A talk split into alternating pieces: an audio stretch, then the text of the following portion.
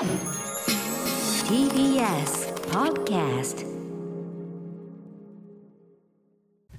時刻は夜8時を過ぎました。4月4日火曜日 TBS ラジオキーステーションに生放送でお送りしているアフターシックスジャンクション略してアトロックパーソナリティの私ライムスター歌丸です。そして火曜パートナーの宇垣美里です。さてここからは聞けば世界の見え方がちょっと変わるといいなな特集コーナービヨンドザカルチャー早速ですが今夜の特集はこちらです。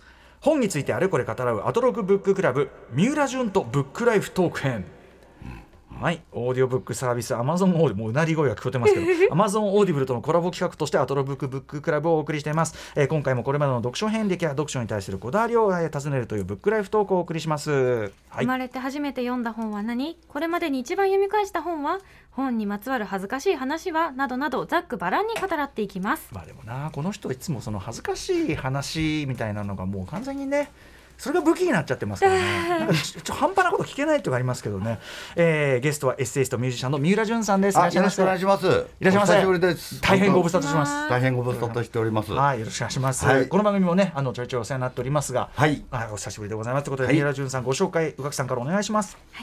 えー1958年京都市のご出身1980年武蔵野美術大学在学中に漫画家デビュー以降イラストレーター作家ミュージシャンと幅広く活躍中。1997年には「マイブーム」で新語・流行語大賞を受賞。主な著書に「アイデンティティ」「マイ仏教」「ない仕事の作り方」や伊藤聖光さんとの共著「見物記」シリーズなど多数。3月8日には「週刊文春」の人気エッセイ「人生エロエロ」をまとめた「ハリネズミのジレンマ」が文藝春秋より発売されました。ねえ。ありがとうございます。同じ文春文春でね、あ宇垣さんも連載していますから、弔辞を読んでもらったような気持ちが。はい、ありがとうございます。何を言ってるんですか確かにこういうことだったと思います。確かに俺の人生こうだった、はい、多分ここれぐらいでまとめられる人生だったと思います。いやいやそうだちょっとこれはちょっとまとめすぎですけど、うん。いやということであの前回このねアトロクブックトークにですねあのいはいとうせいこうさんお越しいただきまして、はい。そうなんですよ。なので、はい。あのその次はみうらさんということでもう大先輩が続いてる感じで。ありがとうございます。はい、よろしくお願いします、はい、メガネ三浦さんのメガネつながりで。ね、いやメガネ率高って今思ってます。まあ、まあそうですけど メガネの中でも黒黒メガネ率ですからね。こちらの場合はね。そうですよ。僕とね三浦さんは。それこそタモリクラタブでね。モリクラブですよ。あの三人サングラスっていうのが揃いましたからね。あの写真写真写写真だ。かあの会社の歴史をまとめた本をなんか紹介してるみたいな回で、そういう特集でしたよね。川崎のあの後にあのちょっと浸水でちょっと大変なことになっちゃったんです、はい。この図書館のところではい。集まって、やりました。やりました。で私ねあのタモリクラブの思い出で、はい。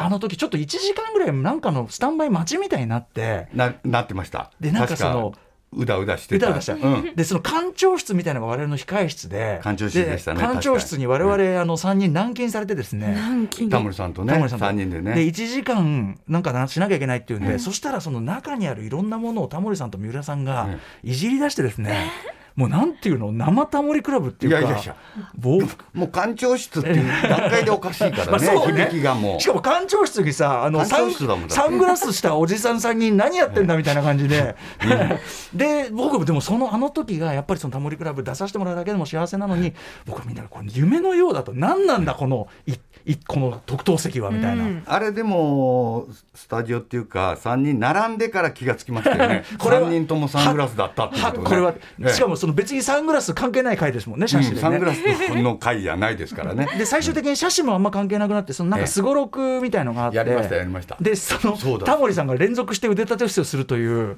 そうそう。それが盛り上がりになったんですよ、ね、ありましたありました。僕がもう本当鮮烈な思い出でございました あれは。結構な炎天下でね本当にね、うん、そんなこともある、はい。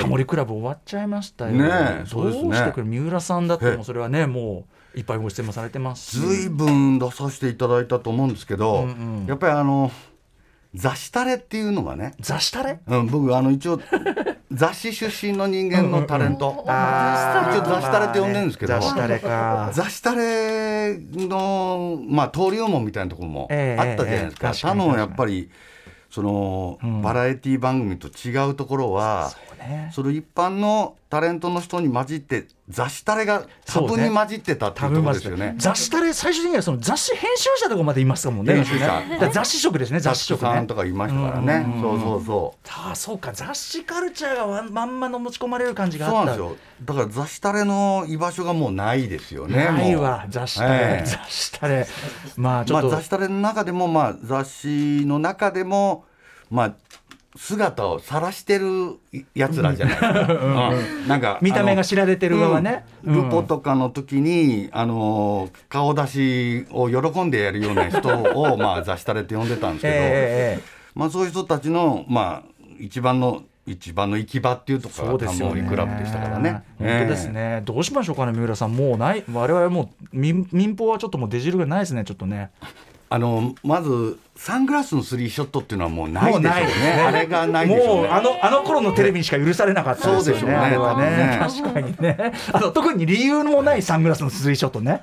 そうです。これです。理由理由はなかったですね。理由はないですよ、うん。今日はサングラスだからこうだってことじゃないですもんね別にね。そうでしたね。そうね、ええ。あとなんかこう自分の身分言わなくていい番組もなかなかね。そうでしたね。そういうのもないですからね。そうですよね。誰だから誰みたいな。そういうのやめてくれって言われましたから。まあそれをまあタモリさんがうまくねうん。進行していただいてたんで。タモリさんが一番ねそれを言ったら説明が難しい人でもありますもんね。僕はまあ特に他の番組出ても違和感専門の役だったんだけど あそこでは違和感がないんですよね。そういうことですよね。他局のなんか朝とか昼とかの番組に呼ばれると「ん。あタモリクラブの人だ!」とか言ってちょっと天然記念物みたいな扱い受けてタモリクラブの人って言われるのありますよねあありました。僕もこの間あのあれだよあの豪徳寺のあれ行った時、うん豪徳寺のあのラジオロケやった時、はいはいやっぱ飲み屋の連中が「はいあああの人あの人あの人タモリクラブの」そうですよね。やっぱりそうですよね。そうだそっちが出るそっちんですね。で次もう一個出るとしたらああのあのテレフォンショッキング出てた。だからどっちもタモリさんですから。そうですよね。どうにもなんない。でもう一個あるとしたら「ミュージックステーション」もう全部タモリさんタモリさん。本当だ。だからもう、ねもうタモリさん頼りだ。俺よくあの空耳やってた安西さんっていうのと、勝手に観光協会っていうのをやってたんですけど、日本各地いろいろ行くんですけど、えまあもうタモリクラブのクラブが続めてあんだよね地方ではもう。あタモリだタモリだってなるん。でですはない。ちょっと待って。さそれあのサングラスだから短絡してるわけじゃないですね。それいやそタモリだタモリだってタモリ商店街さんと勘違いしないももんね皆さん、うん、勘違いはしてないと思うんですけど、安西さんにそのあのご婦人が近づいていって。ほん。で俺が横の方でタバコ吸ってたらええ。あの人空耳の人だよねって安西さんに聞いてるんだよね。こっちこっちこっちだから安西さんと僕のこうまあなんか差とかあの世間にはどうでもいいみたいで。いやまあ、そそうね。いや、ええもしくはその二人がなんかこうベン図的に重なってるのかちょっと、ね。の二人かな。二人もつなんていうか僕もよく「あ空耳ですね」ってはい。よく言われたんどで、っちも。タクシーとか乗ると。だから「あまたあのいいネタあったらあの送ってくださいね」とか俺もうやってた口ですから。まあまあまあまあまあ別にね。説明するのもそうそうそう。めんどくさいじゃないですか。あのいいとこ来るのに困んね間違いじゃないですもんね、ええ。そうなんですよね、まあなんかそのやっぱりて同じ匂いがするんでしょうね。俺もだからあれだね。やっぱそのそこまでは出てないもんな。タモリタモリ言われるぐらいにクラブ略されてやっぱ話しかけられるぐらいになりたかったなどうでしょなういきなりタモリですからね。俺もよくありましたよ。あとやっぱ絶妙っすね え安西さんに聞いてるってなんかね。安西さんに聞いてまでした。もでもちょっと分かる気がするのが嫌なのよ。なんかこのあ二人あわかりますよね、なんか二人がベン図重なってるんですよ。なんかちょっと、うん。ええちょっとね、お二人ちょっと長く一緒にいろんなことやりすぎた。ちょっとね。そうですかね。雰囲気が。だからまあ世間的にはもうタモリっていう名前のグループ。タモリズですよね。だからさざ雑誌タレのじゃその雑誌タレのある種のそうだタモリってことなのかもしれない。我々タモリだという。そうですね。タモリさん聞いたらえーってなってると思うけど。概念みたいになって。うん概念概念概念ですよ。概念か。で。もサングラスとしてねこうやって表出てたらそれはもうねそういう概念の一部ですもんね、まあそうですよね、うん。まあしょうがないですよねそれはね、いつもそのね、サングラスの話はいつもお会いするたびに何かしらその話になりますけどね、いやあのーサングラスでねそのまあサバエのね、うん。サバエあのメガネ大賞ってあるでしょ、うんうんうんあれにどうにか入りたいわけじゃないですか。やっぱりこんだけかけてんのにね。ね。おかしな話サだよングラス部門もあってもいいじゃないですか、はいはいはいはい。ででもなんかそのサバエのこといろいろ調べたり聞いたりしてみたら、あのー大橋巨泉さんは撮ってないんですよ。あああのあのメガネ界の。メガネ界の。巨人、レジェンド。レンレンズ入ってなかったでしょ？ああ巨泉さんはいはい。ああそうなんですね。だからそれのためかなとは思ってたんだけど。フェイクは。で何年か前に工藤官九郎さんが撮ったって言って 僕ちょっと今あの、一緒に仕事してたんですから、僕あのメガネショー、いやかけてないじゃん。別に。イメージないんだけどな。かけてないじゃん本当ですよね。なんかその対対象っていうか賞を取る選考はがい。なんか違うらしくて僕ら思ってた、うん違ううんうん。で伊藤基準がね。伊藤聖子さんがあの鯖江に呼ばれた時に鯖江の市長さんから、来年待っててねって言われたらしいんですよ。え何その内定みたいな。嫌だな。言われたらしいんですよ。嫌な声を受けたあでその時ね、僕三浦さんのことも言ったから、はい。ダブルで多分ねサングラスとね あの素通し眼鏡取れると思うよって言ってたら、えっと歴史のあの人が取ったんですよ。池地？うん池田、池田君。かけてねえじゃんでしょ？うん。なんでしかもさしかもさ納得いかないでしょ？そうさちょっと悔しいのはさ、ええ。似たようなもんじゃね？みたいなこっちからすればさ。そうでしょ？うん、えなんかそこまでライン違う？みたいな。あの人鯖江なんじゃないですか？あ。ひょっとして出あ身。そうだ。あっちの方だ。あの鯖江福井の。でしょ鯖江か分かんないけど福井の方ではありますね。池田さん、うんうん。なんか悔しくてそれ。スーパーバタードッグは割とそっちあの竹ち、ええ。あの竹ちゃんとかそっちだから。そうでしょ、うでも今まで考えた中で野坂昭之さんとか、うんうん撮ってないんですよ、メガネね、うん。メガネレジェンド。ちょっ基本的にかけてない人が撮ってるっていうことが分かってきたんだよね。でもでもねマジそうかもしれない。サバイそうでしょ？サバイシだったやっぱサバイシサバイシだった。うん。そうでしょ？あやっぱ読み間違いない。でしょ？でタモリさんも撮ってないからね。これはもう言語道断言語道断だねもうタモリさんのあれはいい。やなんかさ眼鏡だって思われてない可能性がありますよ、あれはもはやタモリさんは。そうそうそう。ですよねもうそういうもう。でやっぱり基本的にどつきじゃないと嫌じゃないですか。俺らそう俺らはそう俺らはそう。どつきでしょ。はっきり言ってそのさはっていうそのなんか、どつきって嫌じゃななかったですか？ちっちゃい頃。どつき？そのどつき漫才みたいなどつきのイメージあるんじゃないですか。どつきってワードがねちょっとあれですけど、あの響きも良くないって言われるけども、うんうんだからサングラスでもどつきじゃないとね。確か俺たちは本物ですからね。どつきですよう。ん。だって必要だからしてんのにさ。そうです。えなんなん？みたいなそちゃんのその視力をそうそうそうそう。調整しているってことですね。スタイルで。しかもスタイルですらしてないみたいなさ、うん。でも確かにあのショーって普段してない人がうん。そういう時だけかけてそうなんですよ。みたいなそのなんか絵面を狙ってるんですよね。もう僕年取ったからもうもう狙ってませんけど もういいけどなんかちょっといや。いや悔しいでしょ？その選考に偽りありでしょ、いや私はあそうせねめて特別賞みたいなこうそう。欲しいですよね。賞みたいないや本当はそっちが本当なのよだからなんかこうリアルショええーリアルショえーリアルシットショーみたいなのがさあってもよかろうにね。僕この間僕ずっと白山メガネで作ってるんですけど、はいはいはいうん白山の社長から長年、うん。ずっとキーポン白山なんで僕、うんうんうん。ええ。ありがとうございましたっつってね、サングラスもらったんですよ。おいいですね。僕の度はもう分かってますから、あいいですね。ええ。はいはいはい。あのジョン・レノンがかけてらっしゃったやつらしいんですけど、モデルをうんもらったんですけど、まあ白山のねますもんね白山にはもらった、でもサバエはもらってない、だから白山メガネ店はリスペクトがあるけどええったくサなバエまでちょっと届いてないんじゃないですか、このサング俺たち。知らないのかな？うんかもしれない、それはもうそれはしょうがない。あとその受賞者に対して僕らがその無用のネガティブな感情を抱くのもよくないじゃないですか。あーよくないよくない。今もうすでに悪口みたいになっちゃってるし。悪口じゃないんですけどね、うん。悪か口じゃないんですけどそういうことじゃないけどさ。誰得ですよね。毎年待ってます、ねマジでマジで、ええ。これちょっと福井の方ねちょっと聞いてらっしゃると思うんでちょっとぜひええ。鯖江の市長にね、はい。来年は待ってますとお願いしたいですね。お願いしたいですね。はい。という。あげるって言ったんですよね。そうだよね。そのその伊藤さんにはね。そうい伊藤さん。には。えじゃあ伊藤さんは何かあったの？いやない。ない。嘘じゃん。伊藤さんなかったよ。どういう伊こと怖い怖い。伊藤さん待ってるよってことですからね。いやメガネっつったら伊藤さんじゃないですか。やっぱ。まあ確かに確かに。もうはいで今もう丸いのかけてでしょ、丸いメガネはい。そういうのかけてでしょ、頑張ってんですからめっちゃ頑張ってメガネアピールすごいんだ頑張ってるって言わないでくださいよ。そう。うん。それはちょっとね私も。アピールだったうん。のか、あの伊藤さんのね、はい。先週じゃない前回も先月伊はい。藤さんがお越しいただいて、はい。三浦さんの話題が出てですね、ああそうですか。なんかその伊藤さんがこう本棚をこう結局整理しちゃったらなんかあんまり面白くないあ本棚になっちゃって、ね、それでダメ。聞いた電話かかってきてなんか最近物をちょっと捨て出してると、まあまず捨てるのが反対でしょ？三浦さん時代もうそれはもう本当に自然のせず化して間違ってることですから。捨てるのは間違ってる。っていうのは、うんうんうんええ。うんそれ自体反対なのに貯めるのが普通。そうですね。でも、まあ、捨てちゃう、まあ、いろいろねごご、はいおお家の事情お子さんもでき、はいはいいるからさ、はいみたいなそういうのはしょうがない。で処分したらなんかちょっとパッとしなくなっちゃったっつって、いやあのー初めねなんとかのセクション分けをするっていう話は聞いたんですよ。えええあのまあその同じ作家の人を綺麗に、まあ何回か家行って見たことあるけど、まあ綺麗に並んでんですよ。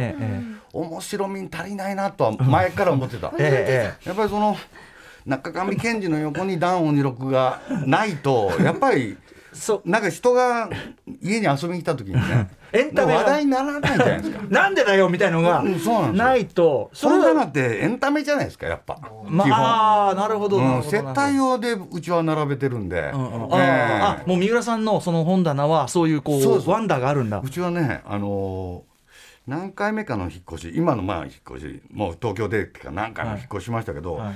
今回ねなんかあのー引っ越し屋さんに頼んでんですよね、うんもうもう。でその時に備え付けの本棚作ったんですけど、そこにその引っ越し屋さんが並べた通り並べてんですよ。あこれにここ字とかそういうのもなくてもうもうもうどんどん入れちゃってと、うんどん引っ越し屋プロデュース。プロデュースだから、ボブ・ディランの本の横にそれこそなんかエロ本が並んでたり、なんかするんですよ。なるほど、ええ。秩序な。無秩序状態で。でもうじもう分量はだってとてつもないことだからきっと、ええ。もうな何箇所かは本棚いっぱいあるんですけど、だから、まあやっぱり自分だとついついやっぱ整理しがちじゃないですか。あの段差がちょっと気になったりすうん。るじゃないですか,、大きさによって、ね、整えちゃったりねやっぱでもあこれとこれかなとかやっちゃうけど、引っ越し屋さんはもうミックスですから、まあ引っ越し屋さんは知ったことじゃないですからね。うん。そうなんですよ、うんうんうんあのーあっちのこうチューニングに合わせてシャッフル並べてシャッフルだよねもうね。シャッフルシャッフル。なんならね。シャッフルなんですよ。えでもさこのえ待ってください。みうらさんさシャッフルしちゃうといやはい楽しいのはいいよ、あの前なんていうの？うち他人本屋っていうかさ、はい。おこんなんもんだみたいなこう内堀？意外な発見があるんですよ。あのレコード持ってる僕の先輩とかも、はい。うお金ないから、はい。やることねえなっつってうちでこうやって自分のレコード見て「お こんなのあるんだ」って「ディグディグあるでしょ？やった!」っつってこうやってこうで避けたりして。レコードだってほら誰かのアーティストをこう揃えとくところを、もうそこを見るしかないけども、はいはい。そのやっぱり外人の外国人のアーティストの横のところにはい。南こうせつとか挟まってたらね。これしかもで気になるじゃないですか。思わぬねこう、ねあ意外と合うかもみたいなね、ありますよね。うんあるかもしれないから。だから若い頃って友達が遊びに来る時に、ええ見られたくない本とかレコードあったじゃないですか。まあまあまあこんなん読んでんだとか、こんなん聞いてんだって言われるのが嫌で、確かに店店棚ですよ、これは。だから裏向けて背拍子ない方をむこう向けたり。怪しいよその。逆に気になる。逆に気になるよね。よく見つかって、ねええそれその時はどういう本だったんですか？逆さにしたのは。通信空手の教則本だ やっぱね強くなりたいから、ね。そうなんですよ、俺通信空手 伊藤さんもやってたんですよ上京して初めて知ったんですけど。この世代はあるのかなそれね。この世代ねやっぱりブルース・リーがあるから。ああそうかそうか。その後にやっぱり少年マガジンとかに後ろに載ってる。通販でね。ジークンドーとかではないんですよ、うんうん。まだそんな名前だ。よくよくわかんないからあの頃、だからヌンチャクとそうのそですあの通販で売ってるみたいな。空手で。そうかそうか。でそれで教則本が送られてくるんですけど、うんうん。そこ前背拍子に書いてあるんですよ。通信空手。まあまあまあ書いてある通信って聞いただけでやっぱりやってないやつより弱そうなイメージあるじゃない。ですかそう、これ不思議、ええ不思議。何にもないより通信空手ってだけでマイナスだわ。こいつは弱いなっていうのを さらけ出してるみたいなもんじゃないですか。強くなりたいっていう気持ちが。気持ちがね。そうなんですよ。しかも自宅にいながらにしてというこのそう。いな安易さも。がらにして弱いことが明かされる確かに確かに確かに。痛いじゃないですか、うんうん。でもそれでも伊藤さんは通信で黒帯まで行ってますからね。え？通信で黒帯行く人ってそんなの？どうかしてるでしょ えマジで？写真判定なの写真。写真。それもなぜか知らないけど俺が持ってるんですけどその写真。いやぐり頭の中学生の伊藤さんが肩つってうん型やってるのを校舎の裏かなんかに友達に撮ってもらったのかなそれをだから今代々木の近くに、うん住所的にはあった、うんうんうんその通信本部にはいはい送って,、写真判定で黒帯でちょっと、ね待ってその黒帯さ他では通用しない黒帯ですよきっ多分、とねうん、多分、あの帯には通信とは入ってないとは思うけど やばいよねそんなんしてたらかかってこられたらやばいですから。逆にやばい。逆にやばいしない方がいいと思う。えー、初めて聞いたそれ。あそれはあの分冊になってて、こう本棚にさ差し込めるから。でそれはやっぱり友達見つかりたくないんでね。頑張って裏向けにしてったりするんだけど、そういうとこがやっぱり見つかる原因なんだよね。今裏向けにするような本の話を大々的に伊藤さんのこと勝手に言っちゃってますけどこれ。いいですかねこれね。いや通信からってかはしょうがないですから、ね、これはもう譲れないところまあ黒帯黒帯だからね、まあ、え黒帯です。黒帯だから相手は大した黒帯ですから。大したええ。次お会いしたら黒帯らしいですね、ええ言っといてくださいよ。黒帯の人って家で巻き割りとかやってたらしいから。巻き割あの木のとこに薪をつけて結びつけて、ええ家の庭で、ん。でそこで政権好きとかやって。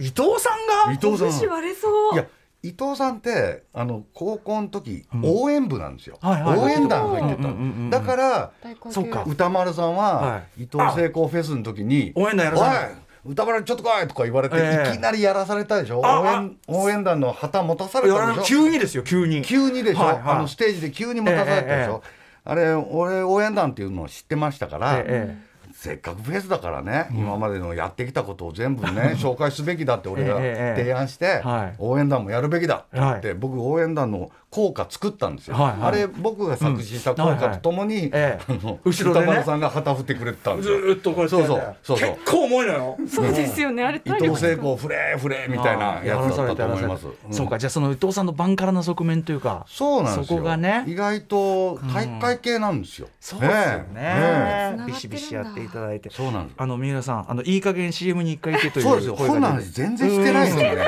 いや本の話よこれはこれはブックライフと本です本です違いない、えー、三浦さんのブックライフお知らせの後引き続き伺います After Six Junction. 時刻は8時23分。生放送でお送りしていますアフターシックスジャンクションこの時間は本についてあれこれ語らうブックライフトーク。ゲストはエッセイストミュージシャンの三浦淳さんです。よろしくお願いします。よろしくお願いします。ね本の話もすでにたっぷり伺っておりますが。そうですほとんどしたと思いますこれ。でねほとんど、はい。三浦さんの本の話これほとんど。ほとんどじゃないでしょうかでも蔵書という意味ではめちゃくちゃとにかくあるわけですよね。あ自分の本ですか、はいはい。あ自分の本ね。誰かが数えたけど170冊ぐらい出して。あご著書で？僕の。170ああすごい。そう。読み切れないですよねそんなんも。ん読み切りまあ、うん、いやでもまあ長年だからねそれはね。そうです。私も大抵読めよう3年とぐらいの間に。うん、え、はい。そのさまずご自身の著書って全部うちにあるんですか？一応あります、あの一応自分マニアなんで、あの古本屋で見つけても僕が買ってますから、ええ。サルベージして。うんかわいそうだ。わそうですよね、ええ。ちょっとね。そうですよ。ご自身もう自自ご自身の歩みが全て記録されてるのが三浦さんの恐ろしいところですもんね、そうですね。もう全部暴露されてますから本屋で。僕が回収するしかない、暴露。自分が暴露してるんですけどね。だから恥ずかしい話だって今更ないのよ別に三浦さもう全部こんう書いてるから本当にねそうですね。恥ずかしい話ここでしたら多分 やばいと思います。はい。もうだいぶ大人になりましたからしませんからそういうこと。まあ、でもちょっとその三浦さんのですね、どんなふうに本とともに歩んできたのかというようなお話を伺うことになっておりますので、えーすでにアンケートもお答えいただいておりますので、そこから気になった部分を聞いていきたいと思います。記憶に残っている一番最初に読んだもしくは読んでもらった本は何でしょうか、これはね映画のね東宝映画の「三大怪獣地球最大の決戦」っていう、はいキングギドラうん、小学校1年の時に、はい。あの映画館で買ってもらったパンフレットですよやっぱり。あーでも文章を初めて読むのってあの好きなもんって、はい。やっぱり映画と合体してて、はい。パンフレットだって、はい。この三大怪獣のやつはは初めてキングギドラが出てくるやつなんですけど、うんうんうん花のお江戸の無責任っていう、クレイジーキャッツの映画と2本立てだったんですよ。うんでなぜそれをよく覚えてるかというと昔のパンフレットって前と後ろで2作品入ってんだよね、半分半分。両両面っていうか。そうです。両面入ってて、はい。はいでもういらねえなとは思ってたけど まあ子供だからねしょうがない。いやクレイジーキャッツも好きでその後のまあ若大将シリーズとかに怪獣映画よく2本立てになってたんですけど、ええどっちも好きっていう人がちょっと信じられなくて 僕は早く終わんないかなと思ってその映画 昔はずっと映画館で入れられたんではいはい23回はやっぱり見るわけですよね。要するにそのあの本当はそのお大人向けというかなそっちの方は見たくないんだけど、我慢していて、はい我慢、すごい我慢してました。でもう一回も怪獣映画の方を見るそうです、んこのねパンフレットね買ってもらって、もうすごい嬉しかったのは中にねあのゴジラとキングギドラとラドンとモスラのん。大きさのなんかこう図みたいなのが載ってるんですよ。比較うん比較比較、うんうんうん戦闘機何台分がラドンとか、はいはい。あのゴジラは戦車何台分の威力とかって書いてあるんだけど、その中にジャイアント馬場5人分とか。なんかね戦闘機とね戦車の中にジャイアント馬場さんの比較も入ってて 俺その時に多分小学校1年の時に初めてなんか違和感みたいなのを覚えてそれからちょっとね現在に至るんでこれまさに三浦さんだもんそうねなんですよ。小1の時にこのパンフで違和感をすごい覚えたんですよ。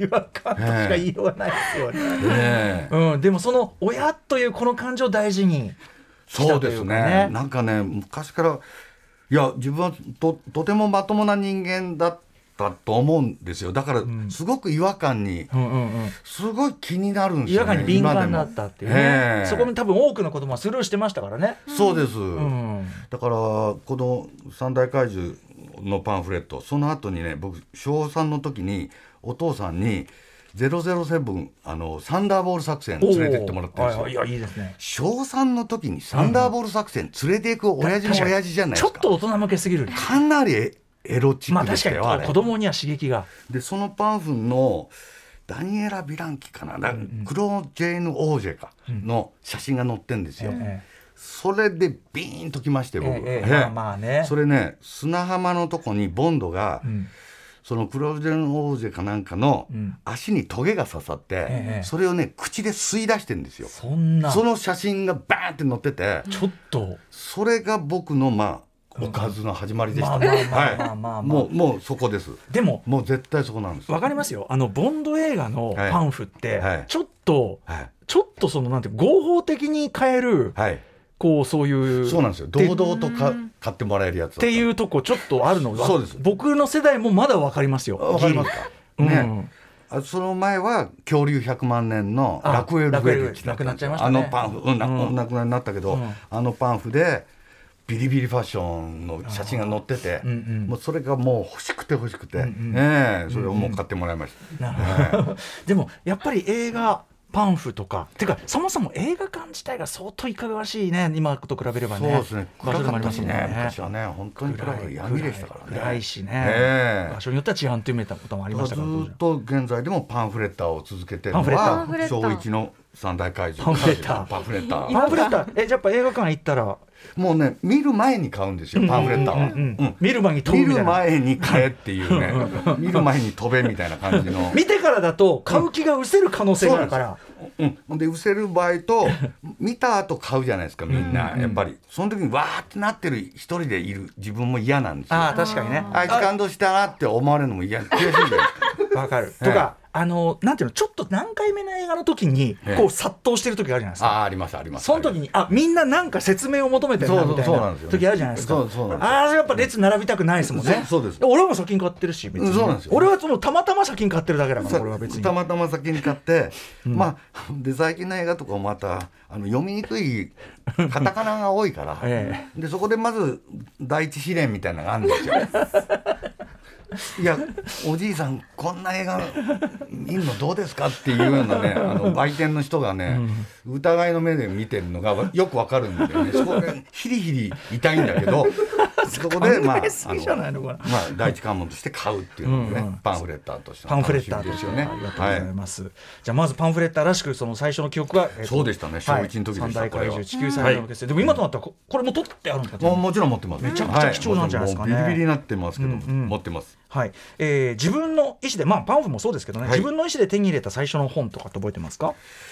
多分ね、僕はあのー少年探偵団だったと思います。まああのご多分に漏れず、はい。少年探偵団で、あのーポプラ社のやつですよね。はい。あのねエドガー・ランポのそういうシリーズがね、はい。あのおどろおどろしい表紙でそうです。あったんですよね。そうなんですよ。で僕小学校の時にそのポプラ社のまあ一冊一冊買っていったんだと思うんですけど、ええ。買ってもらって、うん。まあ全巻読み終えちゃったわけですよ。はい。あでもももっとやっぱり乱歩活動がこうなるじゃないですか、うんうんうんうん。その時にね僕小学校の5年か6年ぐらいの時に春陽文庫っていうのかな、春のお日様のようって春陽はいはい。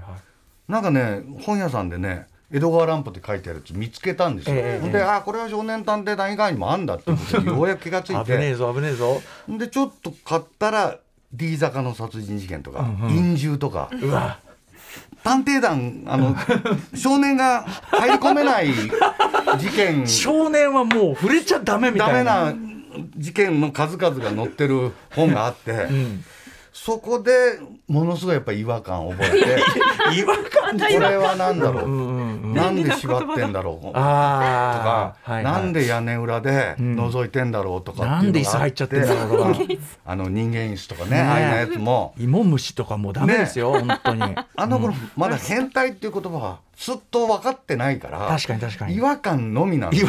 その言葉にできないから。そうなんですよ。さっきのジャイアント馬場何個も、ええ。これもあの全部 SM 的なのも全部違和感。そうなんですよ。なんかおかしいなってえいう、うんでまあももともとそのポプラ社の少年探偵団シリーズ僕らの当時出てたやつは、なんか表紙がね、ん。違和感あったでしょ、まなんか 小林少年とかもね広すぎなの違和感が、うん。小林少年もね、ほ頬紅塗ったように赤かったりするんですよ、はいはい、はい、なんか変なんだよね、まあ普通の少年の感覚じゃないですね、ちょっと違うでしょ。あの後半の美少年みたいな本当に演技しちゃったような、そうなんですよね、ほんでなんかその中の挿絵とかも何か違和感があるんですよ。だから普通のその少年文庫とは違う何かドロッとしたものがあって、要するにつちょっとなんだろうね。やっぱちょっとその時代よりは前なのかなっていうおどろおどろしさ感、おたんびねな感じ。なんか今でも単美もあるかもしれない。ななんかね怪しいんですよ。怪しい。怪しいんですよ。とても。ほんでほんで僕小学校の後半ぐらいの時にその近くの本屋の奥まってるとこにね、もう本当に日が当たらないとこに、ん。大人たちがね右往左往いる現場を見たんですよ。でなんだろうと思ったらエロ本コーナーでしたよ。でそれをまあ買えないからええ覗きに行くのが好きで、ええうん、よく学校から帰ってはそこ覗きに行ってたんですけど、うんうん。そのおじさんが手に取ってたうん。SM キタンかな。あうん、キタン。うん。でまあちょっとあのおばさんがいない時にちょろちょろっと見たら、ん。やっぱりねこの「少年探偵団」シリーズの挿絵描いてた人が違う名前で描いてんだよ。あ同じなんですよこの世界世界観。ね。じゃあそうかその違和感えつながってるっていうかだからある意味でも乱歩的な挿絵描くのはふさわしかったっていうか。えそうなんですよ。だから、あの林月光っていう人が違う名前で描いてたりね、SM の方は林月光だったんだけど、それこそ石原剛人さんそうだとかこの石原浩二。ね。そうだ。あの挿絵の人が、んまあ兼用でやってたわけですよ、うん少年誌と。確かに、うん SM 誌を、でその違和感は何だっつったら SM だったんだよね、うんそれはよく分かりました小学校の後半で。だから我々も実はその匂いを無意識に嗅いでたと。書いてました。この表紙からね。書いてました。すごいか違和感という名の、はい違和感でした、うんええ。違和感。うん。いやすごいですね。えちなみにほあのご家庭は割とじゃあ本とかそういうのは買ってくださるお家だった？ああの僕一人っ子だったのことをいいことにいっぱい買ってもらってたんで、うんうん。あのー割と何かこれはダメだとかって言われたこともないし、息子がやっぱ怪獣好きだったらあの、親も買ってくるような家だったんで、うんあの全然大丈夫です。ねだって007ね、はい。サンダーボール連れてくような人ですサもんね。ンダーボールは相当でしたよ。今見てもこれは連れていけないなと思いましたよ。これはないなみたいな、えうん。いやでもあのオープンなご家庭で。えそうですね。でもね家にはねエエッチな本はなかったんですよ。ああ家探しはしたんですか？うんもちろん。探しました、ん。探したけどそこにやっぱり違和感を覚えたんですよね。なぜないんだろう。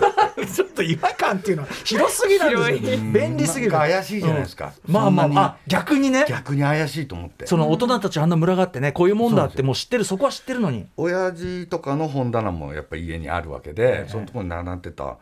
一個だけすごい覚えてた骨間南京っていうのがあった。何南うん骨間南京骨間南京骨間南京それね今東光さんの本で、うんうん。僕はなんか獅子文録とかの、うんうん。とかなんかどてらいやつ系の、うんうん。あのやつかなと思ってうん。たら、この間急に思い出して、はいはい。ちょっと調べてみたら、はいどうやらかなりな官能小説だったらしくて。ああなるほどうなるほど、んうん。じゃあ色気ってみたらそのぐらいが、それぐらいでしたね。でも文章系なんですもんね当然。文章系ですうんもちろん。そその一冊と浮世絵の春画みたいなやつを一冊持ってましたね。ああまあ春画はね。こっち行くか親父と思いましたね。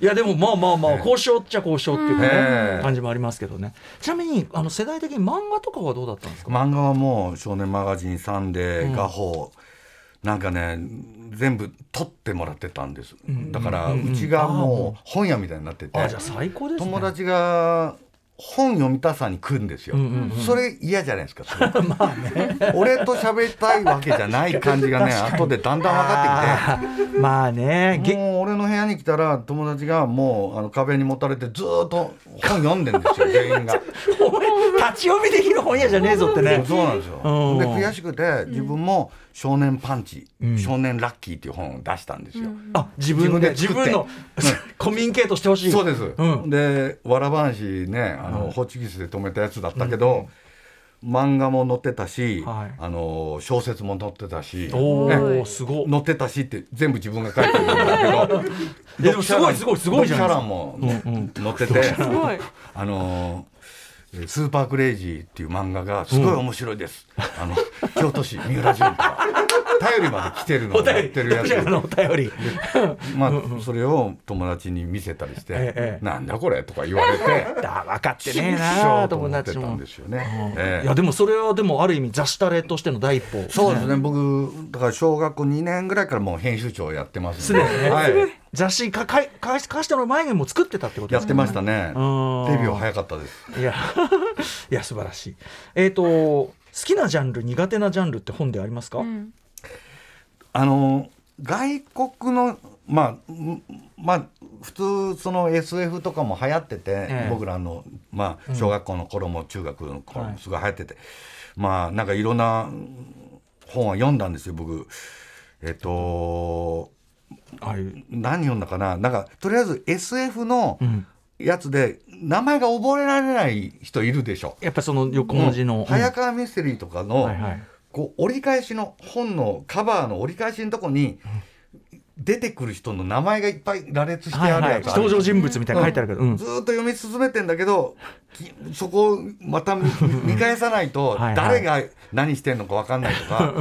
あと「なんとか教」って出てくるやつ要するにそのななんかなんだろうその貴族っつうかなんつうかそのねななんとか教の教なんとかが、うんうん。誰なんだよ今一番有名な教はベーダー教だと思うんですけど。ベーダー教、うんうんうん。うんそうそうようやく「スター・ウォーズ」で今日がね、うんうんうん。しっくりきたけど以前の今日は誰なんだあのさっぱり。どういう立場の何かがイメージできない。じゃないですか。今でベーダー教でなんかく黒っぽいゾロッとしたマントとかやった偉そうな人ってなんとなくね、うん。位が高い人、うん。なるけどなんかね昔のその SF とかなんとかのもっと今日が出てきても、うんうんうん今日に乗らないっていうかうまいねこれはどうも。全然もううまいな今日だけに、でも逆にその海外文学っていうかその児童向けのみたいな、そういう翻訳も多かったですよね多かったです。すごい多かった、すごい多かったし、僕らの時ねまあそういう段読むのも流行ってたしえっとあと五木さん五木ひろゆきさん、ね、五木ひろゆきさんあらあ子供僕すごい好きで。あそうなの？風に吹かれてだったん五木さんが、うんうん。あのエッセイ集がね、はいはいはい。で俺後のボブ・ディラン好きと、はいはい。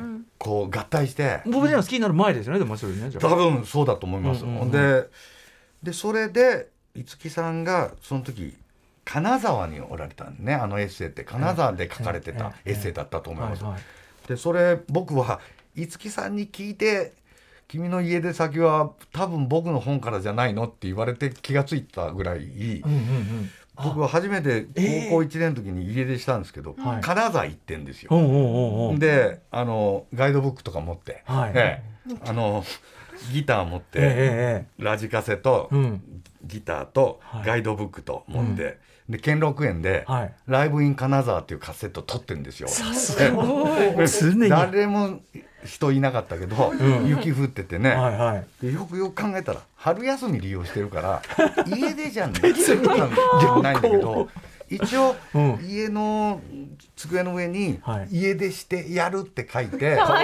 メメモ書きを残して、はい。なんか夜行かなんか乗って京都から小京都京都から、うん。はい。行ったんですけどまあどうやらそれは五木さんの「風に吹かれて」に出てくるとこ行ってんですよ。教会とか。気づいたらっていうか。そうなんですよ。へえなんで教会行ってんのかよく分かんなく、うんうんうん。ギターケース持ちながらこうさまよってるっていうことになってんだけど、自分の中ではね、ね自分の中で、うんうんうん。うん。でもライブイン金沢取らなきゃなんないんで もうそれはそれはもうタスクとしレコーディング決まってたんで俺、うん。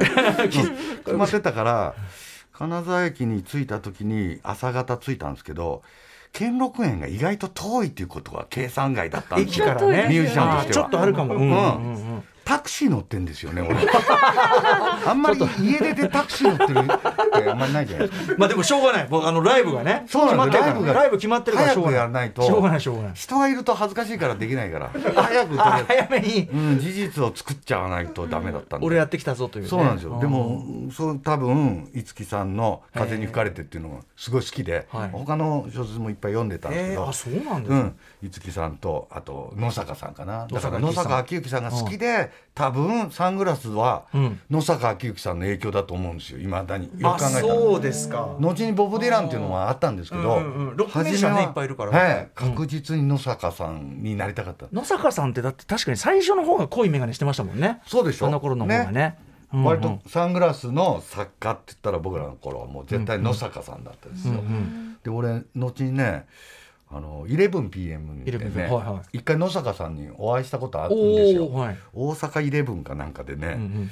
大島渚を考えるっていう会でね 僕大島渚ってバンドやってたんで、えええああそうだから言われたの、それでうんうん。大島監督もおられて。あの事件っていうかあれがあったどうなんですか？どの事件ですか？殴り事件。殴り事件。あはい。あのいい大人のあの事件でしょ？はいはい。うんもうあありました。そのもちろん。後その後、うん。うん。あああいう人になりたいなってずっと思って憧れてたんだけど、その時なんか重鎮たちが結構いてね、ええイレブンのいや結構だって、うん。当時なんかタバコ吸ってんじゃないですかもう、そうです。タバコ吸ってウイスキーさんウイスキー飲んで、あの椅子から何回も桂三枝みたい三枝さんみたいに転げ落ちたりしてる現場ですよ。その時俺と鴻上庄司さん2人ゲストやばいな、ねなんかちょっと言うと「うるさい!」とか言われて。東京からわざわざ行ってるしなんか頑張らなきゃとこっちも思ってんだけど。きつめ後だなんつってね。なんか言うとすぐに「うるさいよ黙っとけよ」とかって言ってくるから。いやでもこれはどうにかしなきゃと思って僕ええ。鴻上さんがなんかボコボコに言われたんだよ一うん。回、だからちょっと待ってくださいよ僕らはね大島渚考えて来てるわけですよってなんかちょっとムキになってえでもいったんだったら野坂さんが「お前みたいな黒い眼鏡かけてるやつのこと聞いてねえんだよ」って。自分もかけてんのにさ。俺ねでもねそれ今から考えたら、はい。最高に振ってくれたギャグかもしれないなと思って 俺ボケられなかったんですよその時。悪いことしたなと思っても。いやどうですかね。でもそこでこう突っ込み返したら、ね、本人はどういうねあれで言ってるかそうわかんないけどですよね。ねそうなんですよね。面白いな。多分野坂さんに作家でサングラスって言ったらもうだからあのエロごとしたちとか大好きだったんで、はい。うん。よく読んでました、でも共演してるのはすごいですねやっぱね、今一回だけお会いしました。レジェンドたちと。それで黒眼鏡お前うるさいって言われて。ちゃんとオチまでつけていただいて、ねまさか今黒眼鏡の伝統がこうやって受け継がれてるとなんですよ、はねええ伝統がありましたこれは、ねえなんだお前みたいな。ね、ええ。お前があったろってことかもしれませんけどね。そうですね、うん。やっぱりなんかルックスから入る嫌いがあるんですよ俺ああいやいやいや。作家も、うん、ミュージシャンとも同じなんですけど、うんうんうん。まあその作品云々より聞いたり読んだりしてる前はその人のうん。ね、かっこいいとかね。写真とか、うん。かっこいいかかっこ悪いか、うん。自分の金銭に触れるかで読み始めたような気すそれるから。はわかりますよ、うんうんうんう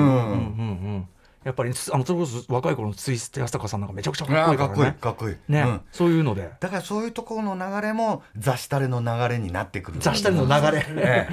顔出しをしている人っていうことが大きかったような気がする。だから我々ちょっと側から作作っていく側ですもんね。そうです。ありますよね。やっぱもうだって自らをアイコン化してますもんね、うんそうです明らかにね。そうですそうです。もう打ちに行ってますもんねそこはね、えうん。いやいやいやちょっとすいませんね。本当に末席をね照らしておりますが、えー、三浦さんあなたの人生の一冊とは、それねあのー横尾忠則さんの、はい。うん、横尾忠則全集全一巻っていうはい。分厚い本なんですけど俺中3の時に京都のね京都書院っていうところで、はい。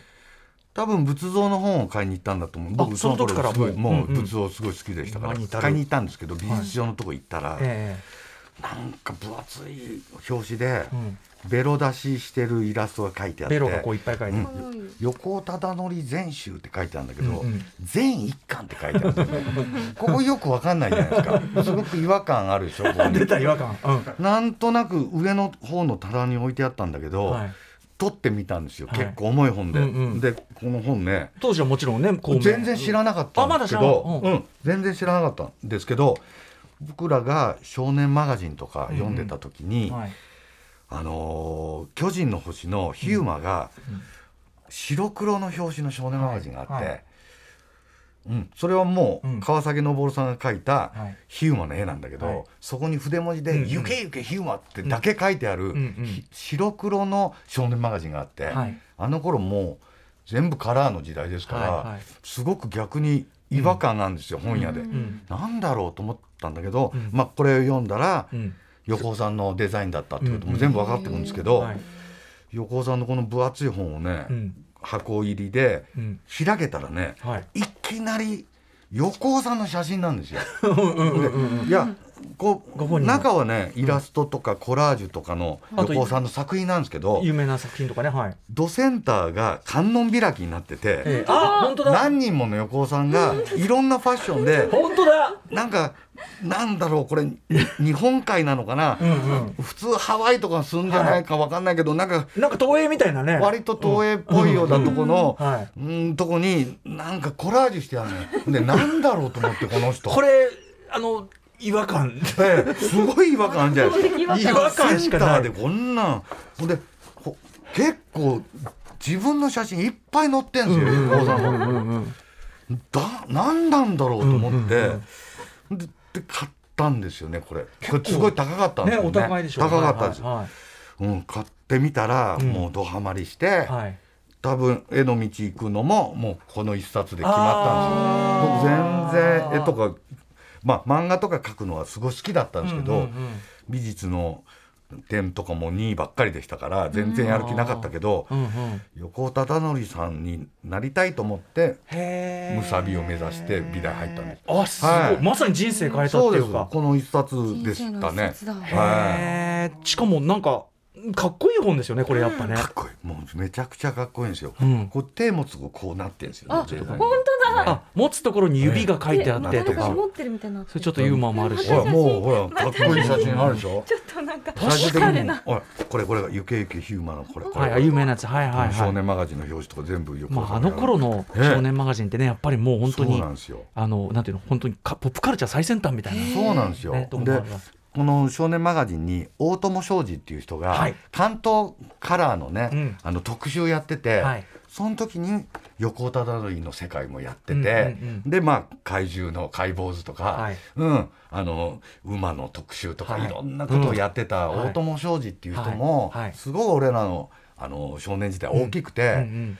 多分俺とかあ町山君とかああなってしまったのも 大友商事さんの、はい。まあおかげですよね。僕はもうちょいその上の時代のカルチャーだけど、ええ。あの王王の時代でしたっけ？あ王の時代、ねね大友商事さんのね電気みたいなやつね。あれでやっぱその仕事の数々めっちゃ面白すぎるし、ええ。あの評伝が面白すぎて、ね。あれまた出してくんないかなと思って、ね。あれ絶版になってるけど。あれあの大友商事っていう人はまあ後にちょっと円谷と揉めたらしいけど、うんうん勝手に怪獣解剖図鑑っていうのを作ってたんだよね。あの怪獣の中こうなってるみたいなのね。ここだけか解剖みたいに中くり抜いてあって、うん。中に「なんとかの強力な胃」とか「何でも溶かすなんとか」とか書いてあるんだけど、うん。いやもうやっぱり小学校1年の時からうすうす人が入ってんなってことは気が付いてるんだけど、大の大人がはい。中がなんとかストマック胃とか書いてあるから、はいばっかだなと思って。でもそこの違和感もすっごい今の仕事につながってますよね。うんうんうんいい大人がすっごいバカなことを真面目にやってるみたいな。うんうんうんうん。大友さんってしかもあれですもんね。な70年代のあ70年のあの大阪万博とかの企え画とかあれですもんね。そんなのも変わってまやってたんですかね。ね。あのつあのー太陽の塔の中がい。円谷プロだったんだよはいはいはい。ね円谷さんのなんかやっててはい。葉脈とかあれぞねまさに太陽の塔こそね、そうですそうです。あの巨大な大の大人がそうですそうです。しかも国家プロジェクトで、うん。そうなんですよ。違和感。ね。あれと同じ時期だったと思うんですけど俺らの中では太陽の塔はエレキングなんですよ。あなるほど。怪獣ねエレキングエレキンあのグっているんです。白いはい。ボディにこう線が入ってたりする感じとかいすごいエレキングに似ててはい。時代的にも結構同じぐらいだったと思います。デザイン感覚がちょうどね。ウルトラセブンに出てきたやつね。時代感あったかもしれないええだから俺らは太陽の塔って呼ってなくて怪獣って呼んでましたから。でもええ。あれ怪獣ですよね。怪獣でした。俺やっぱりそのもちろん全然後なんですけど世代は、行って子供の時に見て近づくにつれて本当に怖くなってきて、ええ。こんな巨大な無意味なものってないじゃん。えだから本当に怖くなって途中でちょっとこう走って逃げてくる写真が今でもうちに残ってますけど、えなんかあのー企画サイズより大きく作っちゃったんだよね太陽の塔って。うんうんで本当はあそこお祭り広場があって、でお祭り広場のサイズより大きく作っちゃったもんで、どうしようっていうことになった時に、はい。太郎さんが「お祭り広場の屋根ぶち抜け」って言った。はい。で出てたでしょ？で天井はね。顔はいはいはい。うん。だからわざと企画サイズ以上に作ったのかどうかわかんないけども。狙ってたの狙ってたの、うんうんうん内部に入ってパンクだったんだよねあの人。はい、中中からとんでもないことやってたっていうね。ね、うんいやそう思います。皆さんねあの本来の質問事項のね半分半分どころではない。ところでですね皆さんちょっとこの後あのポッドキャストお付き合いいただいてはい。あの Amazon Audible の方にもちょっとお付き合いいただきたいのでもういいですかこれ。は。えこここはいいですか。ここはあの本放送時間がわかりましたちょちょっと高速はねちょっとさせていただきますけども、あのもうお時間来たんで。あそうですか。はい。ぜひ、えー、じゃ帰ります。はい、帰れ帰れあの ポッドキャストからね。あポッドキャストお付き合いいただいて。はい。ということであの三浦さん三浦さんまずおしお知らせ事などまずこの場であれば。お知らせ事ねあったんですよ。本でしょ？あります。確かありました。はいこれですね。あのハリネズミのジレンマですね。それがまあ最近作ですよね。はいこれ春文庫で出ておりますそれとね、4月15日土曜日から5月7日日曜日まで。所沢ミューズっていうザ・スクエアっていう会場で、はい。三浦淳フェスマイブームの全貌展っていうのをやるんですよ。これやばくない？でもね歌丸さん前ね、ええ。富山で、はい。あのライブやった時、はい。俺が富山でやってた展覧会をはい。宣伝してくれたでしょ、ええええはいはい。ステージで。はいはいはい。あれがあのその前。所沢に来ますんで、うんうんうんうんええ。うんなるほど。それです。それのあの増量をしたやつです、これはすごいやつが、ええあすのちょっとごいのがコロナの間に描いた絵が100万円以上たまりましたんで、うんうんうんうんはい、それぜひ見てもらいたいなと思っはい。てやりますんで、はい、えー、ということで Amazon オーディブルの方もね、えーぜひ皆さん楽しみにしてくださいということで、はい。この後、えっとみうらさんと一緒に、えっとアトロクブッククラブ撮っていきます。そして、えっと配信がね来週かな、はい、来えー来週の4月11日火曜日夜9時からの配信は本日お送りしました三浦さんとのブックライフトークをお届けいたしますそして再来週の配信は小中学生の時に読んでいた本たちというテーマでおすすめの本を皆さんにご紹介いただきます。あとまああのああのアンケート聞いてないのがあります確かに残りもたくさんありますからね。はいちょっとそれも伺いたいと思います。聞いてください、はい。よろしくお願いします。こちらの番組は Amazon Audible に登録すると聞けます。初登録から30日間は無料でその後は月額1500円。12万以上のオーディオブックが聞き放題となります。ぜひご登録ください。三浦さんさすがでございました。アトロックブッククラブブックライフトーク編でした。三浦淳さんでした。ありがとうございました。ありがとうございました。After Six Junction.